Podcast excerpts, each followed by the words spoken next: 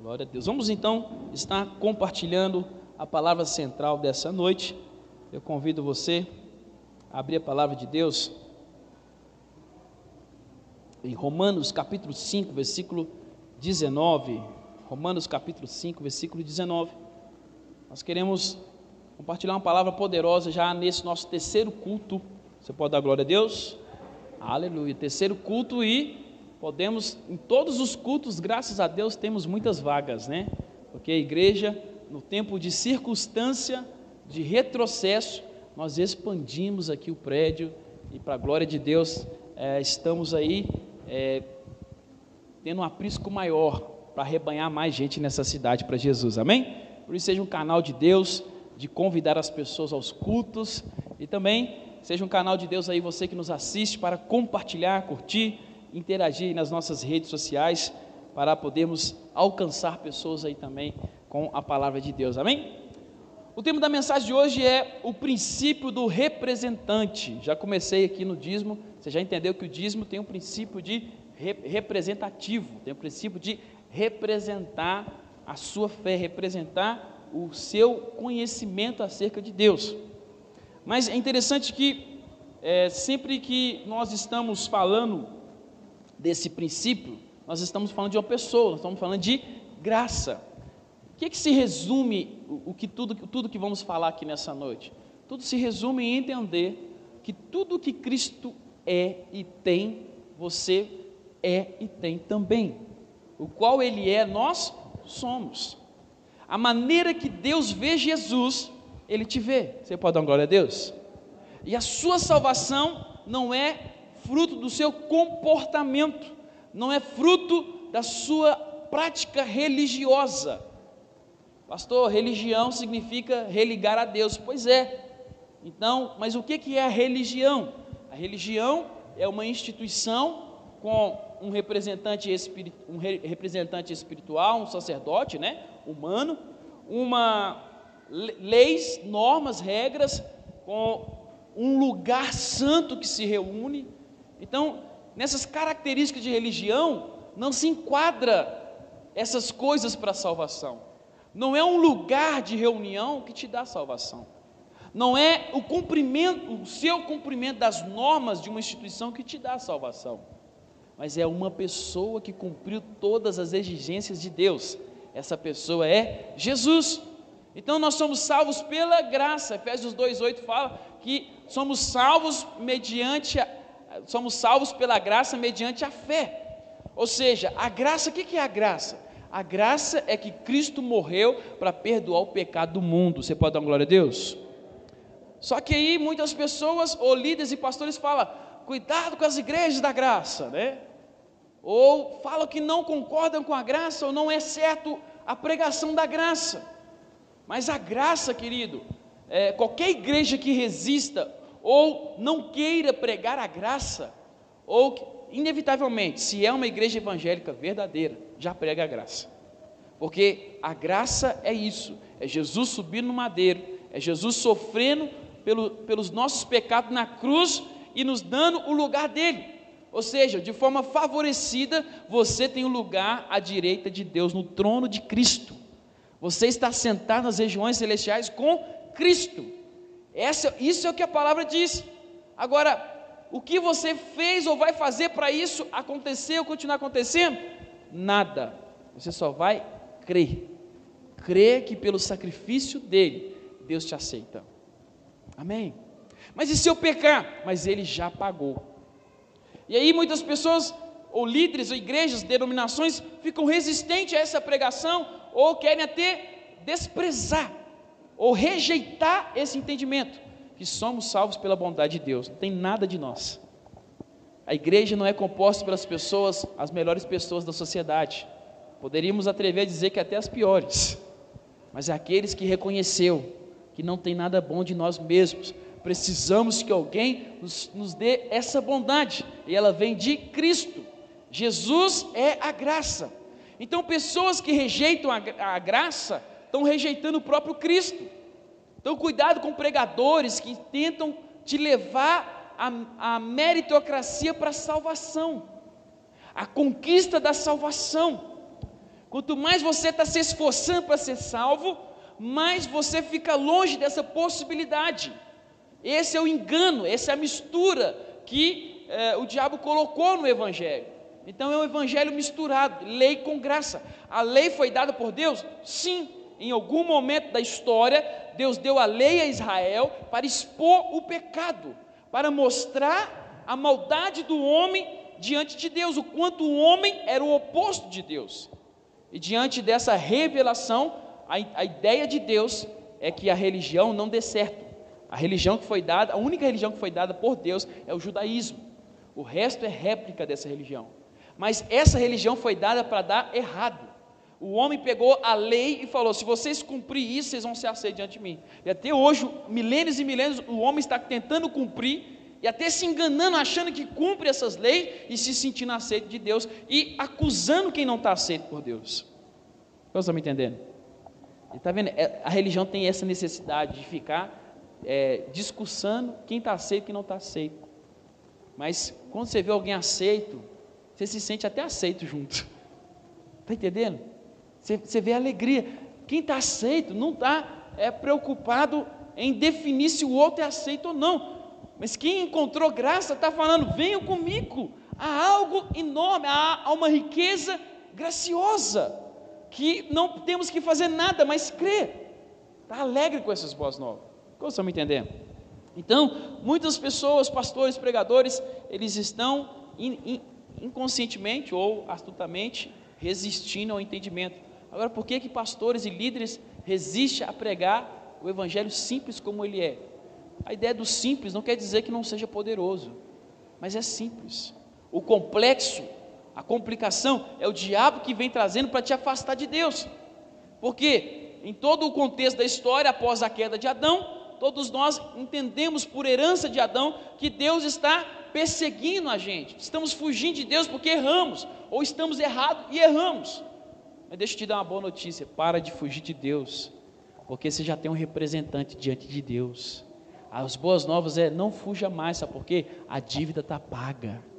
E tem até crédito extra. Você, tá, você tem até crédito para desfrutar. Se isso não é coisa de pai, Entendeu? O pai, ele pagou a dívida e ainda deixou crédito. Se o seu filho vai lá na, na, na mercearia, no mercadinho, e pega um tanto de chocolate na sua conta, o que, que você faz?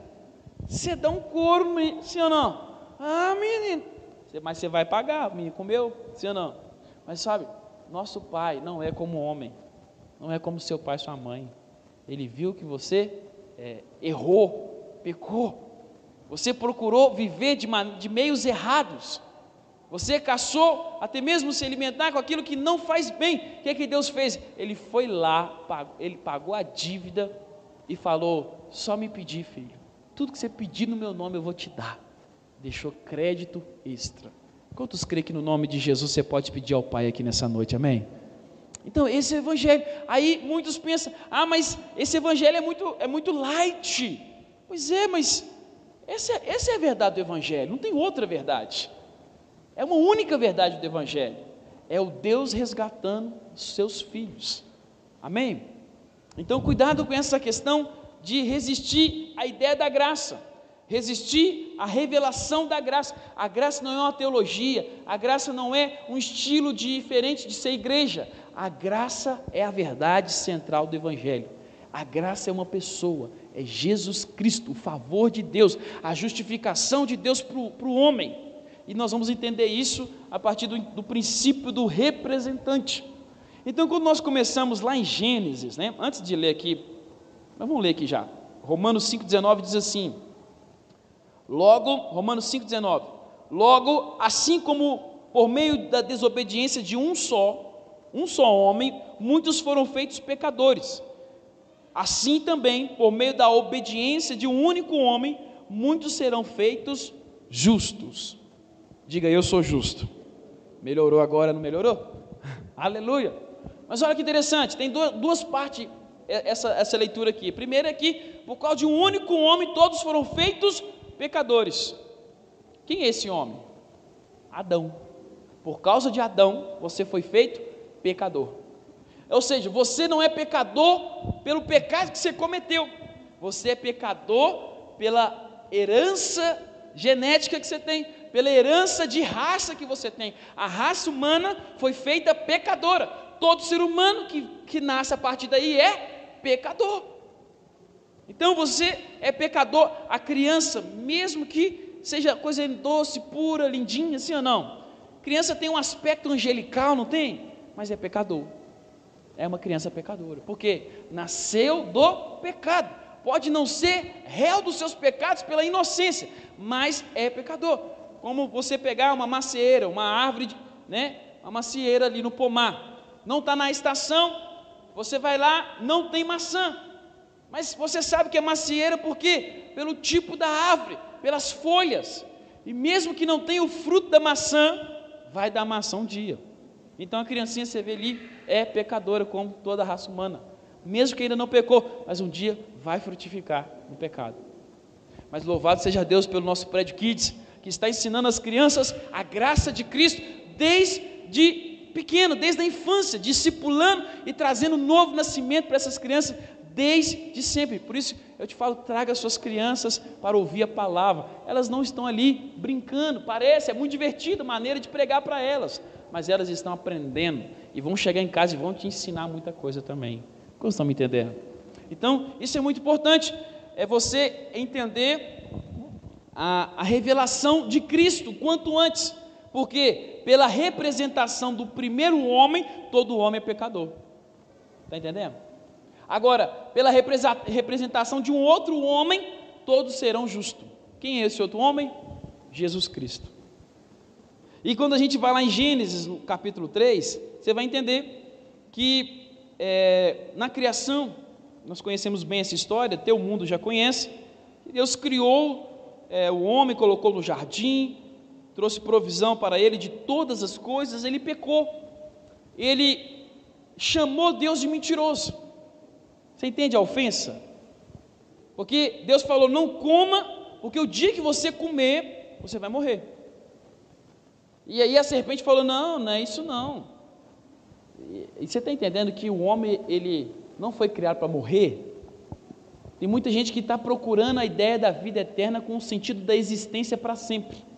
E eu estou aqui para resolver isso de uma vez por todas. Você já existe para sempre. Esse não é o problema. Não tenha medo. A morte é, é um é um, um processo temporal. Essa, morrer agora aqui é, uma, é, apenas uma passagem. Você vai existir para sempre, pode ter certeza disso. Você não foi criado para deixar de existir. O problema é como você existirá eternamente. Aí você entende a vida por outro aspecto, o aspecto do estilo de vida. O estilo de vida que você tem define a sua eternidade.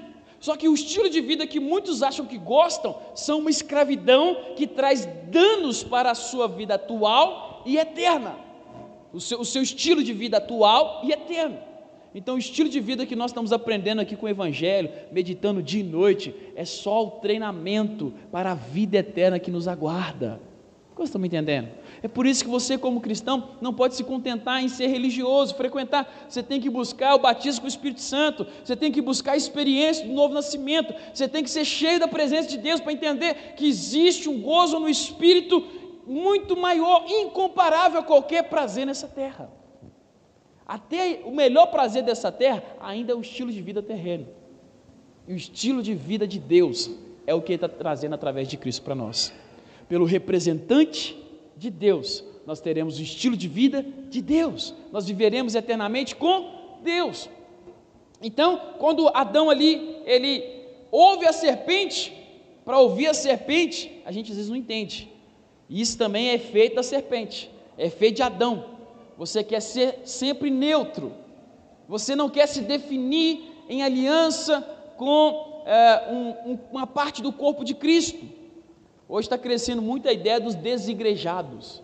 Meu irmão, a maneira de ser igreja é dois ou três reunidos no nome do Senhor. E isso em discipulado. Deus veio da sua glória, se fez homem e começou a trazer uma ideia é, eterna, a comunhão pelo discipulado. O discipulado é a coisa mais bíblica que existe para o homem viver. porque é nele que o Senhor está nos trazendo a comunhão, e a comunhão é o que Deus tem em sua eternidade para nós. Vocês estão me entendendo? Então, muitas pessoas às vezes é, estão pensando em viver a ideia de Deus ou de igreja apenas como é, um alívio psíquico, como um momento de autoajuda. Mas não, meu querido, você tem que se definir de uma vez por toda. Ou é ou não é. Você tem que entender, na verdade, ou é ou é. Mas Deus está insistindo e movendo céus e terras para você entender. Você foi criado para viver na eternidade com Deus. E o que você acha que você gosta é um grande engano do diabo. E pensa, se a coisa que você mais gosta faz um tanto de gente sofrer, isso é diabólico. Às vezes você acha estranho existir psicopatas, mas vê você que prefere as suas coisas do que as pessoas que você ama. Prefere ser do seu jeito do que servir quem você ama. Fala a Deus. É ou não é? Dois irmãos numa casa, eles se amam, se amam de paixão. Vai no velório para você ver de um. Mas o estilo de vida é a exigência, cada um de um jeito. E aí o estilo de vida da eternidade é um Deus que vem ensinar o, o, o melhor de tudo é servir. O Evangelho de Cristo é servir. Como estão me entendendo nessa, nessa noite, amém? Então, quando esse homem agora ele ouve a serpente, ele então está desprezando a palavra de Deus. Então, se ele, se ele toma como verdade o que a serpente fala, o que o diabo fala, então ele fala que Deus é mentiroso. Você está me entendendo? Então, a partir daí, então, você, você tende a se submeter a quem você se aconselha. Então, ele trocou de autoridade. E é por isso que o diabo lá, quando foi tentar Jesus, Jesus, o diabo levou ele ao pico do mundo e falou: Se você prostrar e me adorar, vou te dar todos os reinos da terra, porque a, todos esses reinos me pertencem, a mim foi dado e eu dou para quem eu quiser. É um princípio interessante, porque Jesus não desmente ele. Onde que ele alcançou a autoridade de todos os reinos da terra? Sabe onde? Em Adão. Porque antes de Adão desobedecer, ele já tinha recebido o governo do mundo. Então, quando você se submete a alguém, tudo que está na sua liderança passa para essa pessoa. Então, quando Adão se submete à serpente, ao diabo, toda a autoridade do mundo vai para o diabo. E é por isso que o mundo é a maneira de Lúcifer. Doença, enfermidade, maldade, trevas, discórdia, isso não é Deus, é a maneira do mundo. Agora você tem que, ah, mas Deus é soberano, pois é, Ele é soberano, mas Ele é em outros atributos. Deus é soberano, Deus é imutável, onipotente, onipresente, onisciente, mas Deus é justo. E Deus também é amor. Nós não conseguimos ser justos e ser amor ao mesmo tempo. Esse é um problema da humanidade. Mas Deus ele é amoroso e justo ao mesmo tempo. Ele não deixa de ser uma coisa para ser outra. E pela sua justiça, como ele deu a autoridade para o homem e o homem deu para o diabo, ele não pode mais intervir na terra. Você está entendendo? Então agora a humanidade está contaminada e o domínio do, da terra agora está sobre é, o diabo, ele começa a reinar, por isso que a ideia é que o mundo jaz no maligno, o império das trevas. Então nós temos esse problema aqui, o representante que, que nós temos é o Adão, e o Adão ele se submete à serpente, ele se submete ao diabo, ou seja, é, o nosso representante nos leva à morte, à condenação, à maldade. E é por isso que você precisa entender que há muito efeito, muitos pensamentos, o diabo ele fica insistindo em levar você a olhar para dentro de si toda hora, a procurar a perfeição dentro de você toda hora. E a religião contribuiu para isso. Pense bem como tem, tem, tem sido a sua vida. Você de fato é um crente? Será que você mesmo é filho de Deus? Você vê que é isso que o diabo fez com Jesus no deserto. Se você é filho de Deus, transforma essas pedras em pão. Se você, sabe, ele não ele sempre, ele não fez nada do que o diabo pediu como prova. Sabe por quê? Porque se ele fizesse o que o diabo pedisse, ele estava também descreditando Deus. Porque Deus, assim que ele batizou, Deus falou: Esse é meu filho amado em quem me compras. Então, às vezes você, quem, quem já é, não precisa provar, mas quem não é, fica tentando provar todo o tempo. Você entende? Jesus não respondeu para é, afirmar, para é, mostrar para o diabo, está entendendo? Você não tem que mostrar para ninguém quem que você é. Você tem que crer quem que você é em Deus. Você tem que falar, Deus, eu sou teu filho, eu creio. Quem está resolvido com isso, não precisa se resolver com mais ninguém, no sentido de que não depende da aprovação humana das pessoas para se sentir bem, para ter autoestima. E o mundo está caminhando para isso. Como Augusto Cury diz, as mulheres estão sofrendo a ditadura da beleza. Alguém, algum lugar no mundo fala que você tem que ter a cintura X, que você tem que ter tanto, tanto de medida. E você se olha no espelho e se sente terrivelmente feia. Vocês estão me entendendo? Por quê? Porque isso é uma cadeia. A ideia é sempre, é sempre levar você ao mesmo esforço. Adão, Adão e Eva caíram na tentação de, de tentar ser alguma coisa, mas Deus já tinha feito eles ser tudo o que eles eram. E a Bíblia fala que Adão e Eva foram criados em imagem e semelhança de Deus. Como estão me entendendo? Então agora Deus tem um problema para resolver. Ele tem que refazer essa rota, porque ele não pode usar sua soberania e a sua onipotência para refazer tudo, porque senão ele cai, ele sai da justiça. Ele perde o seu a sua capacidade de justiça. Está entendendo? Ele fere a sua justiça. Se ele agir com soberania num ponto, ele fere a sua justiça. Mas mesmo é, justo, ele continua sendo soberano, e aqui nós entendemos que o Senhor, na hora de dar a, a punição por cada um dos erros, lá em Gênesis capítulo 3, versículo 15, o Senhor, ele então começou a falar, por que, que vocês foi errar, né? Que vocês desobedeceu? Aí Adão, foi a Eva, e Eva, foi a serpente. Em conclusão, então, Deus foi punindo cada um de acordo com o seu erro, mas ele trouxe uma definição aí. E é interessante essa definição de Gênesis 3,15 que diz: Porém, inimizade entre ti e a mulher, entre a tua descendência e o seu descendente. Este te ferirá a cabeça e tu lhe ferirá o calcanhar. Olha o que Deus está falando. Não é inimizade entre os descendentes, é o descendente. Então Deus já está fazendo a promessa aqui: vai vir um do meio do, da, da mulher que vai pisar a cabeça da serpente. Está entendendo? Que vai esmagar a cabeça da serpente. É interessante que depois Adão e Eva têm Caim e Abel. E Abel tem o que? Que coração que Abel tem? Coração de é, ofertar a Deus, está vendo? Como que quando parece que a coisa está recomeçando, alguém que nasceu no meio do pecado, ele quer se voltar para Deus, ele quer ofertar a Deus. E o diabo possui Caim pensando, esse vai pisar na minha cabeça? Não vai não. E leva Caim a ter inveja, ciúme e a matar Abel. E aí vem o primeiro homicídio. Mas qual que era o plano? Não é, é um desespero do diabo.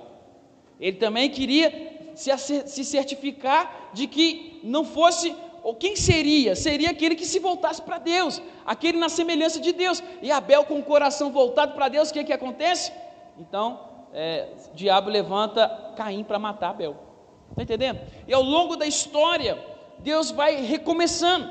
Então Deus agora começa com sete, né? Sete, a geração de sete foram os homens que viveram diante de Deus. E aí a Bíblia fala que tinha duas gerações, de sete de Caim. A de Caim é os que faziam as coisas, que trouxeram a poligamia, é, que foi tudo contrário a Deus. Deus falou: homem e mulher, uma só carne. Mas a geração de Caim começou a ter várias mulheres. E daí toda a deturbação de maldade do homem vem com Caim. Mas sabe, ainda assim a geração de Sete começa a ficar intacta. E sabe o que, que o diabo faz? Ele usa as filhas dos homens para seduzir os filhos de Deus. E agora as raças se misturam. E a Bíblia, eu estou te fazendo uma, um resumão, hein? E aí a Bíblia fala que a maldade cresceu tanto que Deus teve que trazer dilúvio sobre a terra e, poupou, e recomeçou agora em Noé. Está entendendo? E agora em Noé, a humanidade recomeça, mas ainda em Noé, eles começam a crescer um pouquinho, a multiplicar, eles vão para uh, as planícies e começam a construir uma cidade forte, a Torre de Babel, propósito contrário de Deus, Deus tem que vir confundir as línguas e espalhar eles de novo. Está entendendo? E aí, novamente, o, a maldade começa a natureza pecaminosa vai frutificando. Mas Deus, em todo esse trajeto, ele já está definido. Um descendente vai pisar a cabeça do diabo. E o diabo ele começa, ele, ele é, o apelido dele é desesperado. Por quê? Porque desde que ele enganou Adão e Eva, ele ficou desesperado para tentar impedir Jesus. E Jesus veio e pisou sobre a cabeça dele. Você está entendendo? E ainda há um outro veredito: ele está esperando o lado de fogo, mas agora ele está tentando levar todos que podem crer e sair dessa herança adâmica caída e entrar na herança de Cristo. Ele está lutando contra o seu entendimento, contra o seu conhecimento. E agora Deus recomeça mais uma vez em Abraão. E Deus fala: Vou fazer uma aliança com você, Abraão. Então, veja, existia na antiguidade a, a maneira de fazer as alianças. Então, o que, que os povos faziam? Duas partes combinavam o seu acordo, a sua aliança, e eles pegavam animais e cerravam no meio, uma vaca, uma ovelha, e separavam as duas partes. E os, os, os sócios ali daquela aliança, eles passavam entre os animais. Era colocado vários animais, até como em, em oito, né? Daí vem a ideia do infinito, né? E ali eles passavam confessando aqueles acordos daquela aliança, jurando ali naquela aliança, e aquele que quebrasse a aliança, o que aconteceu com os animais devia acontecer com ele. Está entendendo? Então agora Deus está recomeçando, e Deus, e olha, Deus, Deus queria começar com Abraão, e sabe o que, que o diabo faz? Traz esterilidade em Sara. Onde tem um propósito de Deus, o diabo tenta mover um problema, mas do problema que o diabo traz, Deus é engrandecido e exalta os seus filhos. Você pode dar uma glória a Deus? Então você está entendendo? Deus tem muita coisa para fazer na sua vida. Se você desfrutar do melhor de Deus por causa da obediência de Cristo, é um esmagar a serpente novamente. Você começar a desfrutar de resultados sem nenhum esforço humano, como temos vivido aqui, empresários, irmãos que estavam desempregados às vezes, começou a crer nesse, nessa, nessa palavra de Cristo, estão escolhendo emprego, e se esmaga a serpente, porque há um discurso que ela trouxe lá fora, que o mundo vai de mal pior, mas aqui dentro nós estamos pondo granito, aqui dentro nós estamos falando em abrir igreja em ouro preto, e se esmaga, agora como? Não tem como explicar, nem eu sei, só sei que está acontecendo. Agora o que eu quero te falar? Isso é graça, isso é aliança de Cristo, esmagando cada dia mais o diabo. Você está entendendo que o problema do seu casamento não é seu? Porque se o seu casamento dá certo, o diabo é mais esmagado. Você está entendendo? Não tem nada a ver com você, criança. Tudo tem a ver com ele. O diabo está te usando para resistir a ele, porque ele não pode resistir, ele tem que obedecer, porque ele já foi derribado, ele já foi abatido por Deus e só está esperando o lago de fogo. Mas o que ele quer fazer é levar os filhos de Deus com ele. Como estão me entendendo? Eu quero ler para você Gênesis 15, do 8 ao 12, comprova o que eu falei, diz assim. Então, é, Deus faz uma aliança com Abraão, que de, em Abraão todas as nações seriam benditas. E Deus falou que do, do, do descendente, novamente está no singular, não é os descendentes de Abraão, mas o descendente de Abraão. E esse descendente de Abraão é Jesus Cristo. Você pode dar glória a Deus? E Gênesis 15, do 8 ao 12, diz assim: Perguntou-lhe Abraão, ó soberano Senhor, como posso saber que tomarei posse dela? Respondeu-lhe o Senhor: Traga-me uma novilha, uma cabra e um carneiro todos com três anos de vida, e também uma rolinha e um pombinho. Abraão trouxe todos esses animais, cortou-o ao meio e colocou cada metade em frente à outra. As aves, porém, ele não cortou. Nisso, as aves da rapina começaram a descer sobre os cadáveres, mas Abraão as enxotava. Ao pôr do sol, Abraão foi tomando, tomado de sono profundo e eis que vieram sobre, sobre ele trevas densas, apavorantes. Então entenda o que eu acabei de ler. Então, Abraão deixou o processo da aliança e do juramento pronto. Porque quando Deus falou que faria aliança, uma aliança exige das duas partes. Mas quem pode dar alguma coisa para Deus? Quem é íntegro? Quem é a altura para fazer uma aliança de igual para igual com Deus? Você está entendendo? Não tinha ninguém. Então, a expectativa de Abraão era que Deus viria descer e andar com ele, como todos naquela época faziam aliança dessa maneira. Mas aí lá em Gênesis 15, 17 diz assim: Enquanto Abraão dorme, Deus estabelece uma aliança. Quando ele acorda, eis que caminhando por entre as partes estão duas pessoas: um fogareiro fumegante e uma tocha de fogo. Gênesis 15, 17. Fala isso lá. Ou seja, quem que é duas pessoas que é uma tocha e um fogareiro andando no meio das densas trevas, ou seja, Abraão, Abraão foi adormecido, ele não andou no meio da, do juramento, mas Deus e Cristo afirmaram aliança entre si, para que todo aquele que crê seja filho legítimo de Deus. A partir daí, então Deus só poderia agora trazer a semente de Abraão, de Abraão. Agora Deus aliançado consigo mesmo, ele se torna uma semente dentro de Maria. Ele cresce como homem legalmente, sem pecado, filho legítimo de Deus. Ele agora é uma nova raça humana. Ele é um homem espiritual. E você precisa entender, há dois tipos de homem para ser. E aí a Bíblia no Novo Testamento, o apóstolo Paulo, a maioria dos seus discursos é ou viva pela carne, ou viva pelo espírito.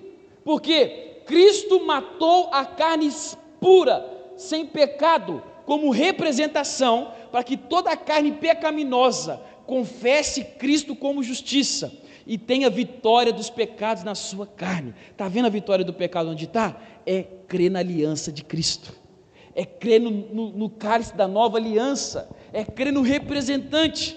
E agora que ele morre na semelhança de pecado, mas pagando a exigência da lei, cumprindo a exigência da lei por todos os pecados, ele está à direita de Deus como representante da igreja de Cristo. Como estão me entendendo nessa noite? É por isso que você precisa se alicerçar nesse entendimento, para você combater essa batalha. O que o diabo está fazendo é insistir com você para não entender isso, para não crer. Então você tem dois tipos de nascimento: o nascimento da carne, carne contaminada com pecado, mas o nascimento do espírito, pela fé. O espírito pela fé que não confia no que se vê, mas confia no que está prometido, confia no que está nas regiões celestiais, confia na aliança que já foi feita, na obra consumada de Cristo. Mesmo que você habite no corpo caído, você tem que andar com esperança do corpo glorificado, do corpo de Cristo. Por isso que a ceia é importante. Por isso que a ceia é o memorial, porque a, a fé ativa a vida do Filho de Deus para sempre curar. Então, na antiga aliança, na antiga lei, existia o tabernáculo, que era a maneira de Deus conduzir a descendência de Abraão. O que, que, que, que se fazia? Para todo pecado tinha que o sacerdote escolhido por Deus apresentar vida. O salário do pecado é a morte. Então, para todo pecado tem que ter vida. Vida tem que morrer por cada pecado. Quantos animais você já teria matado hoje? Quantos bois você teria matado hoje em prol dos seus pecados? Já tentou contabilizar? Nem tenta, para com isso, isso não é de Deus. Mas você está entendendo como é que eram os cultos antes? Cada um trazia, imagina, alguns devem que traziam um elefante. Cada um trazia conforme o seu pecado.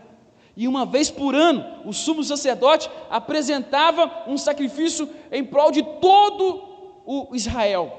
E quando esse sumo sacerdote entrava no santíssimo lugar com esse sacrifício, se ele saísse vivo, todo Israel estava perdoado. Mas se ele morresse, todo Israel naquele dia teria, naquele ano teria castigo. Como estão me entendendo? Então, é, nós ficamos, a religião judaica é isso, é ficar dependendo de um sacerdote que te, que, te, que te apresente diante de Deus. Mas se esse sacerdote cai, você também cai. E além disso, depender dos sacrifícios pelo perdão dos pecados. Mas de uma vez por toda, agora ele é, ele é um sumo sacerdote, aceita a direita de Deus, mas ele também é o sacrifício derramado ele também é a oferta que Deus aceitou de uma vez por todas. Por isso que toda vez que você vê imperfeição na sua carne, você não tem que se afligir mais, você só tem que confessar o perdão de Cristo que está sobre você. O pecado está na sua carne, mas o perdão de Cristo está no seu espírito.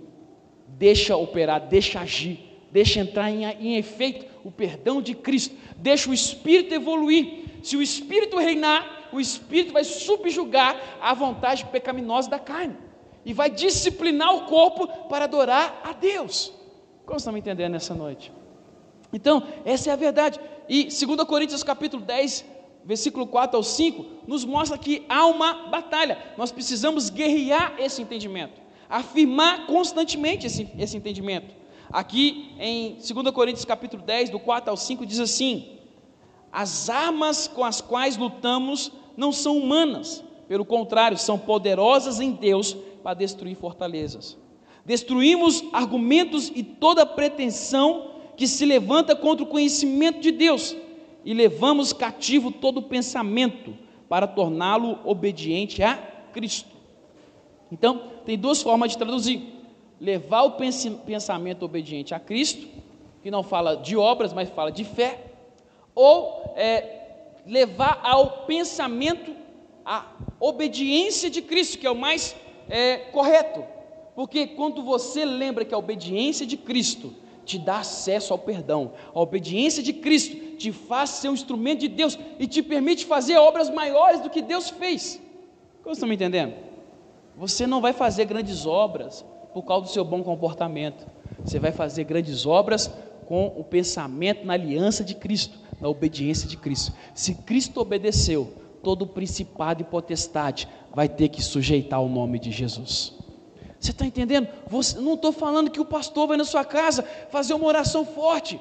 Quantos evangélicos foram criados no, na religiosidade, estão se sentindo largados, abandonados, na dependência de ter um ser humano para se sentir espiritual. Mas deixa eu te dizer: o Espírito de Deus o Espírito Altíssimo está sobre ti, mediante a aliança de Cristo, para te ensinar todas as coisas, para te consolar, para te fazer a pessoa mais amada no momento de mais solidão que você tiver na sua casa. Você está entendendo? A igreja é madura não quando ela fica enaltecendo um grande pastor. É por isso que a igreja aqui, nós não temos a, a ideia de um grande homem como igreja mas nós temos a ideia de um grande povo que cada dia abre mais células, que cada dia multiplica células, que cada dia se torna um ministro diante de Deus, dentro da sua casa, com a sua família, e curando, libertando e anunciando. Cristo já nos perdoou, Deus nos perdoou em Cristo Jesus. Você está entendendo o poder do Evangelho? Nunca foi sobre um, nunca tivemos um sucessor da igreja, sempre foram 12 apóstolos, 70, 140 mil, e foram assim. Porque a igreja é os múltiplos filhos como um corpo de Cristo. Por isso que quando todos nós, indiferente da função institucional ou eclesiástica por rito de cerimônia, quando todos nós cumprimos o sacerdócio de casa em casa, essa, esse é o corpo de Cristo, é Deus curando o mundo, é Jesus abraçando o mundo novamente e falando: está pago, isso é de Deus. Agora o diabo é o impostor, agora ele não tem nenhuma legalidade, ele não tem legalidade nenhuma sobre ninguém. Qualquer um que tiver nas trevas, no vício, e começar a decidir, eu creio em Jesus e viverei por Ele para Ele, você vai começar a viver a mudança na sua vida. Está entendendo? Ou seja, os pecados que passam na nossa mente, no nosso sentimento, as vontades compulsivas, não vieram de você, vieram de Lúcifer vieram das trevas.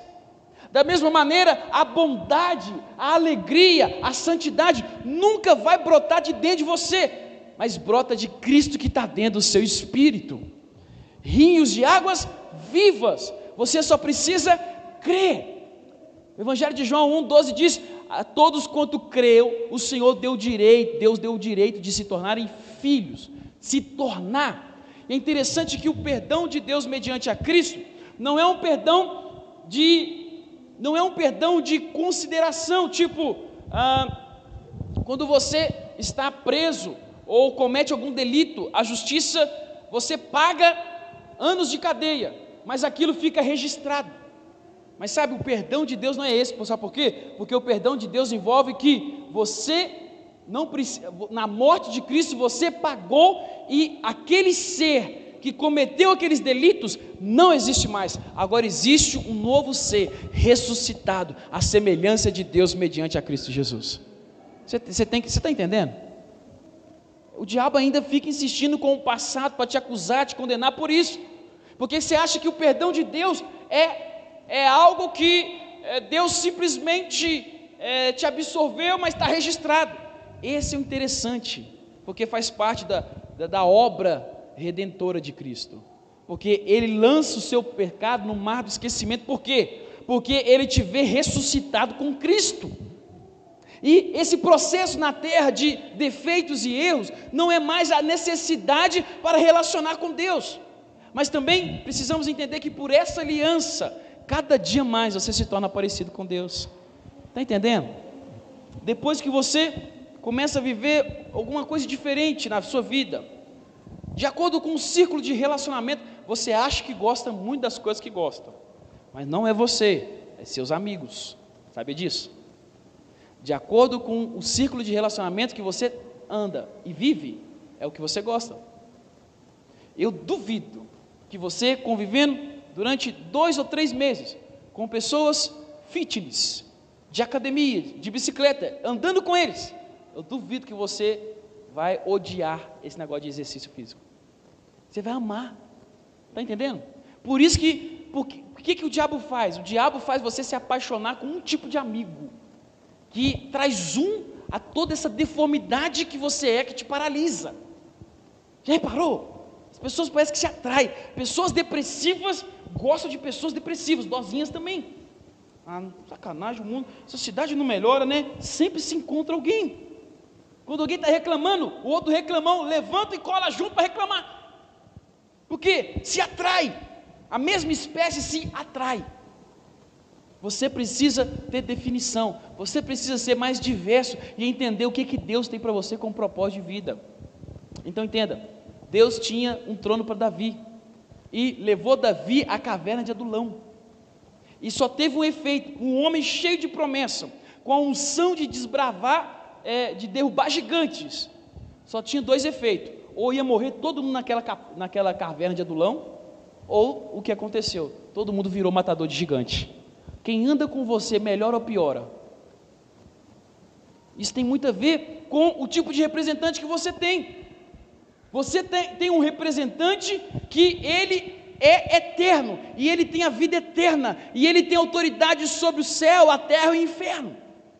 É por isso que você tem que entender que, pelo seu representante, qualquer crente aqui, se um demônio manifestar perto de você, na rua, na esquina, em qualquer lugar, com consciência do nome de Jesus, da aliança de Cristo, o representante pelo qual você vive, você está entendendo?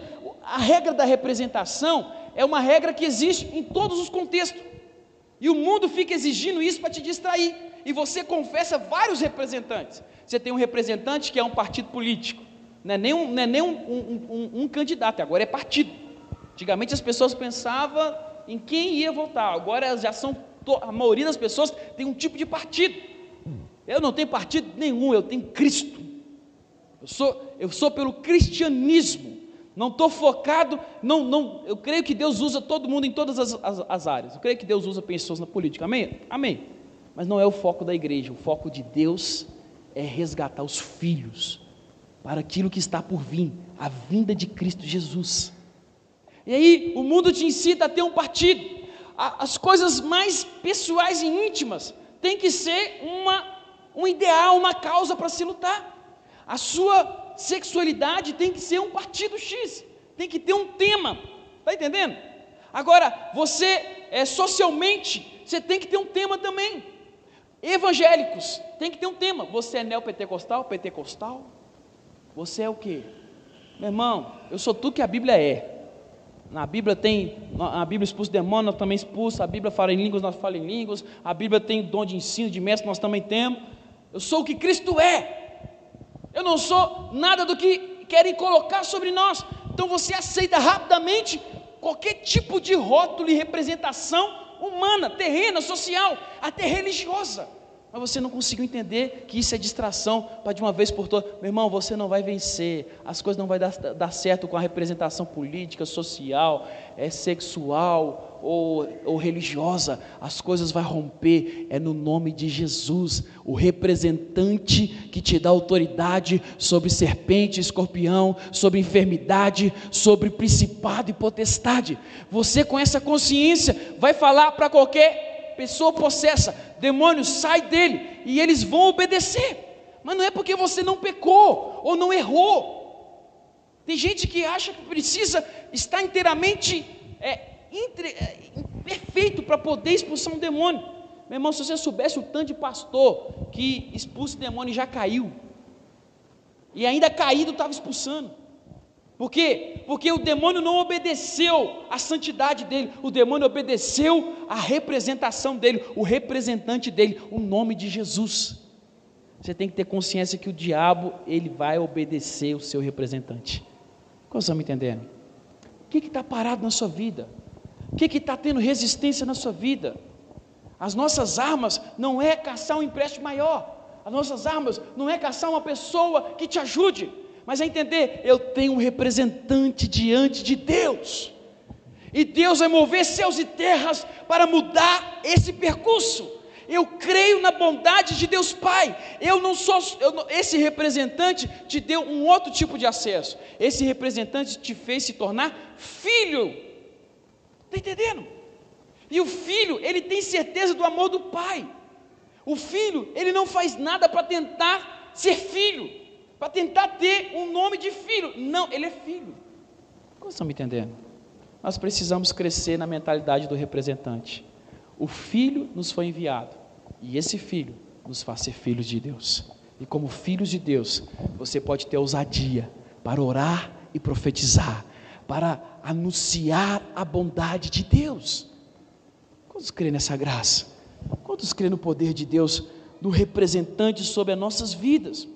Filipenses 3,9, para encerrar e orarmos, diz assim: E ser encontrado nele, não tendo a minha própria justiça, que procede da lei, mas a que vem mediante a fé em Cristo, a justiça que procede de Deus e se baseia na fé.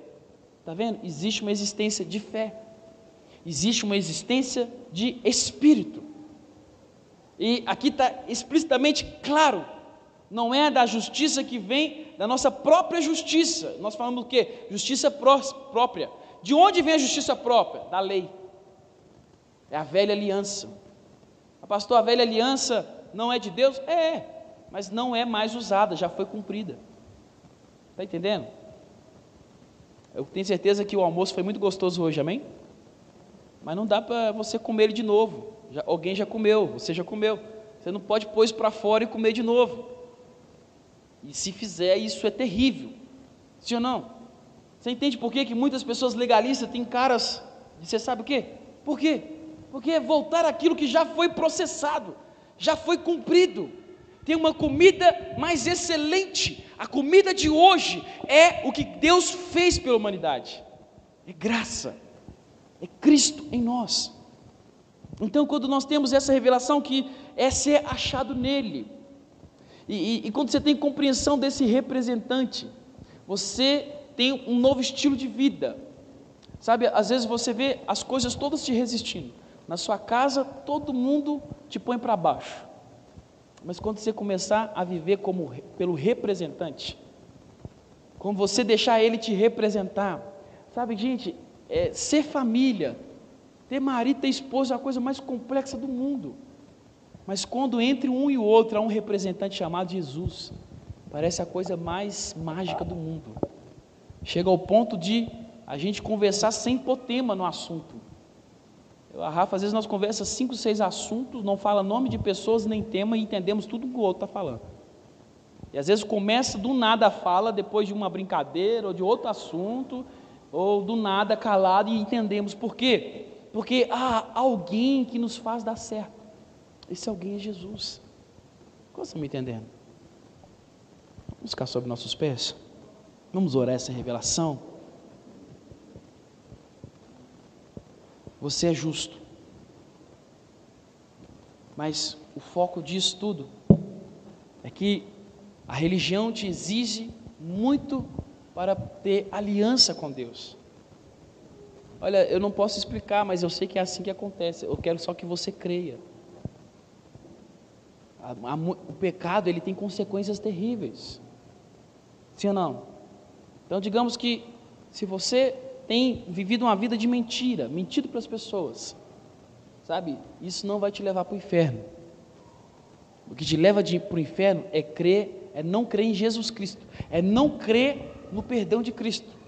Mas isso te dará uma consequência terrível, porque você viverá a ansiedade de, e o medo de todo momento ser descoberto por alguém.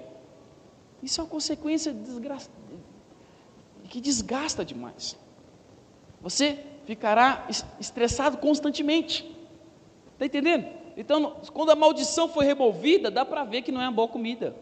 Simplesmente pelo efeito, pela consequência. Agora, depois que você vê, você também fala, ah, então não vale a pena. Mas tem um problema, como resolver essa bagunça? Vai ter outros problemas, outro tipo de pecado. É, também, às vezes, você pensa, como que eu posso deixar de desejar essa, essa coisa?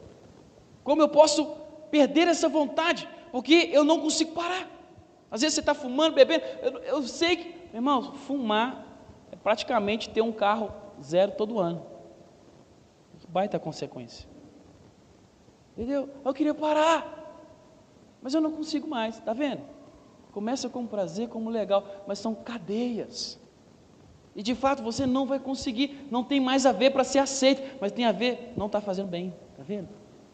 Agora, quem me livrará? Cristo já te livrou. E quando você começar a confessar isso, começar a falar isso não faz sentido mais na minha vida, porque nada se compara a Cristo. Quando você começa a desfrutar dos prazeres de Cristo e começar a entender, Deus fez a aliança com Abraão, mas entre Abraão e Deus tinha Cristo, tinha uma tocha de fogo. E é essa tocha que fez Abraão permanecer. Quando você lê a história de Abraão, ele até mentiu. E mesmo depois de mentir, ele foi enriquecido. Ele falou que Sara não era sua esposa, mas era. E foi exposto pelo ímpio. Está entendendo? Mesmo no meio da mentira, ele, ele confiou na aliança de Deus. Ele confiou intrinsecamente na tocha e no fogaréu que fizeram aliança, que ele seria pai de multidões, que as nações seriam abençoadas na descendência dele. Todo o pecado, toda a imperfeição, toda a condenação, a acusação que você faz e recebe de casa, família, sociedade, religião, isso está te impedindo de entender que homem algum consegue ser íntegro diante de Deus. Homem algum consegue cumprir. Meu irmão, você não está entendendo. Você não consegue vir aqui. Você sabe quem te trouxe aqui? É Cristo. É o Espírito de Deus. E se você conseguiu, se Ele já te trouxe, por que, que Ele não pode tirar uma vontade é, de trevas que está no seu coração e pôr a paz do Senhor aí agora?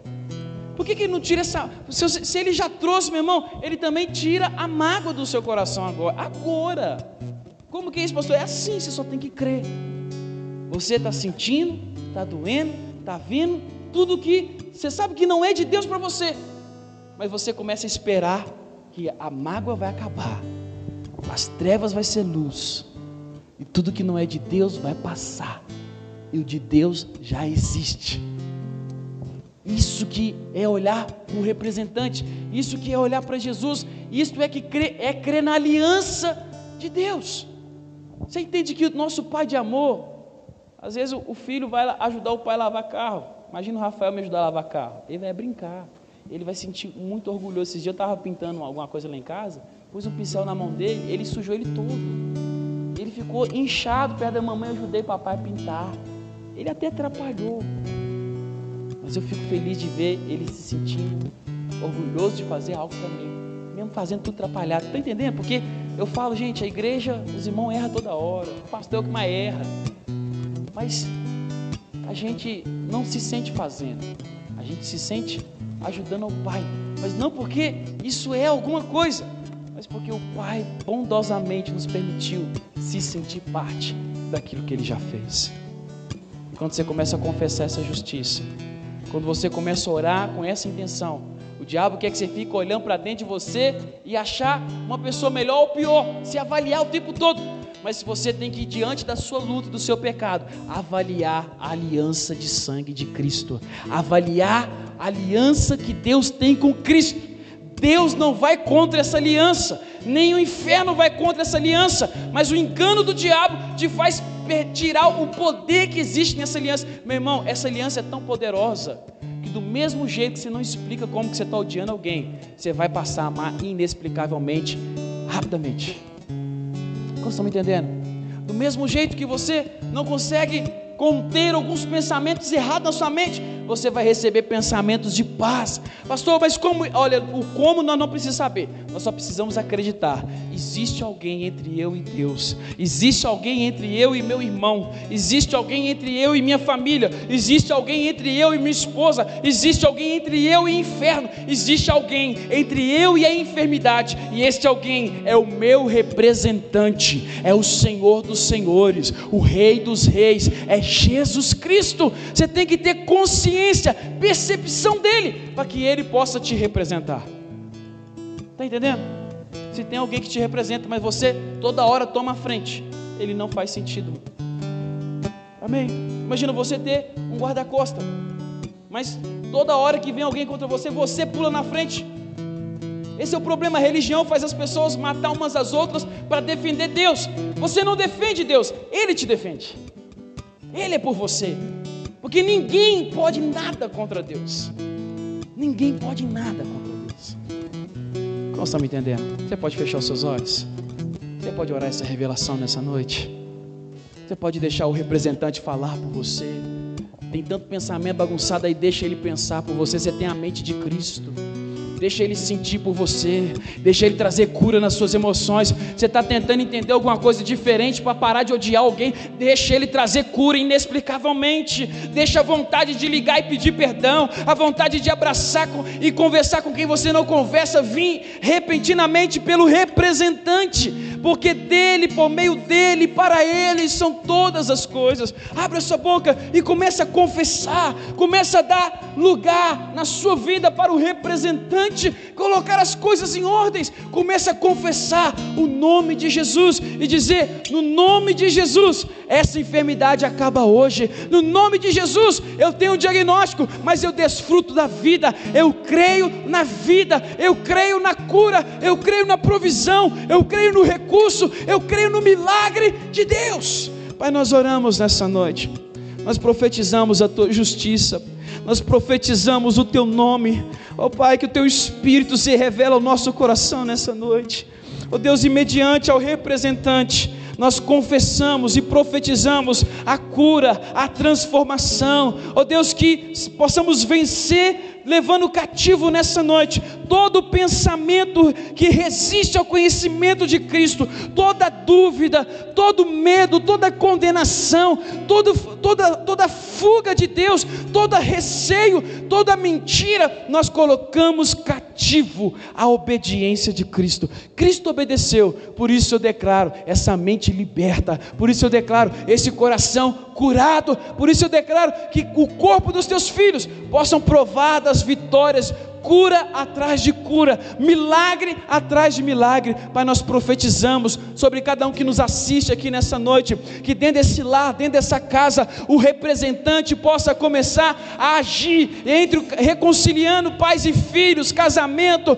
reconciliando famílias. Pai, nós profetizamos o nome de Jesus trazendo ordem sobre a igreja, levantando o cristianismo, restaurando essa cidade no nome de Jesus. Se você crê nessa oração, erga suas mãos e dê a melhor salva de palmas ao Rei Jesus.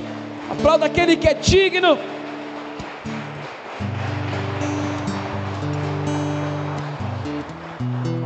Você pode dizer: Eu sou justo. Aleluia. Diga: Eu sou justo. Porque o justo trabalha por mim.